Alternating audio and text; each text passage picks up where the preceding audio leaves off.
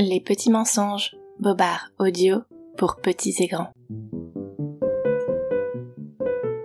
Coucou toi, tu écoutes Les petits mensonges. Tu as certainement déjà bien entamé ton calendrier de l'Avent et le Père Noël passera bientôt par la cheminée. As-tu bien été sage cette année? Non, moi non plus. Mais laisse-moi te raconter une bêtise du Père Noël en personne. Le Père Noël, comme tu le sais, travaille d'arrache-pied de janvier à décembre pour confectionner des présents pour tout le monde. C'est un travail passionnant mais fastidieux. Et ce vieux monsieur n'a pas de temps à perdre. Pour autant, tout le monde ne l'entend pas de cette oreille. Dès que le Père Noël a besoin de quitter son atelier pour une quelconque raison, il est pris d'assaut par tous ceux qui le reconnaissent et ils sont très nombreux. Toi-même tu le reconnaîtrais à coup sûr, c'est un vieux monsieur, tout de rouge vêtu, et dont le ventre proéminent est habilement camouflé par une immense barbe qui tombe en cascade. Impossible de le confondre avec un autre. Père Noël par-ci, Père Noël par-là, j'aurais besoin de ceci, pourrais-je avoir cela? Tel était le refrain des habitants du village du Père Noël dès que celui-ci mettait le nez dehors.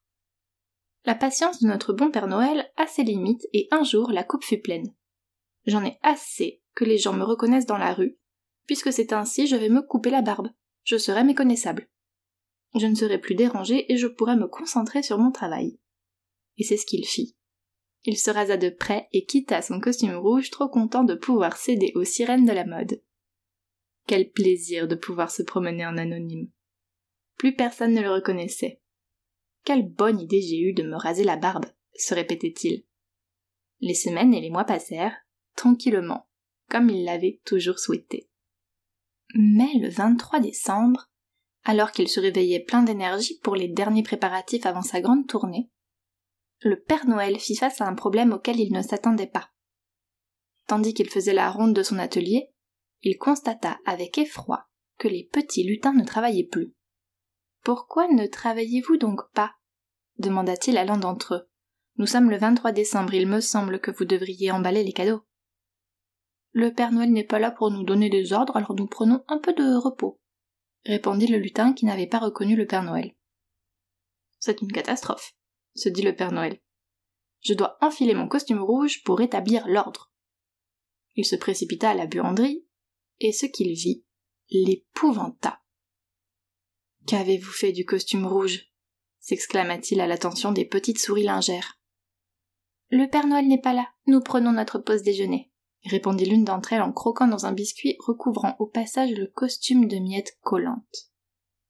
Le Père Noël était estomaqué. Tant pis pour les papiers cadeaux, tant pis pour mon costume, pensa-t-il affolé. Il traversa la cour de sa maison à toutes jambes jusqu'à son traîneau, et constata que le pire était en train d'arriver. Cette fois-ci, le Père Noël se mit en colère et hurla sur les pauvres reines qui n'avaient rien demandé à personne. Pourquoi personne n'est en train de charger le traîneau? À ce rythme, nous ne serons jamais prêts pour livrer les cadeaux à temps. Mais enfin, mon bon monsieur, répondit le célèbre Rudolphe, qui n'avait pas reconnu son maître. Mêlez-vous de vos carillons et laissez-nous prendre du bon temps pendant que le Père Noël n'est pas là. Cette fois-ci, c'en est trop, cria le Père Noël. Quand je porte ma barbe, certains voudraient que ce soit Noël tous les jours. Mais maintenant que je ne l'ai plus, on dirait que Noël a disparu. Vexé, le Père Noël tourna les talons, sortit de la bétaillère en trombe en direction de l'atelier pour remettre un peu de discipline dans cette pagaille. Mais dans la précipitation, le Père Noël trébucha sur le chemin et tomba face la première dans l'épaisse couche de neige glacée. Tandis qu'il se relevait péniblement, les lutins avaient passé leur tête à travers les fenêtres de l'atelier. Les souris de la buanderie se mirent à couiner de panique en balayant les miettes de leur casse-croûte et un brame formidable se fit entendre dans le dos du Père Noël. Ah. Vous voilà enfin, vieux sacripant.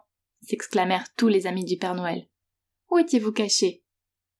Encore un peu sonné, le Père Noël porta les mains à son visage pour s'assurer qu'il n'était pas blessé, et découvrit qu'il était recouvert de neige blanche depuis ses joues jusqu'à sa bedaine. Une barbe glacée, c'est toujours mieux que rien du tout, et voilà que tout le monde le reconnaissait enfin.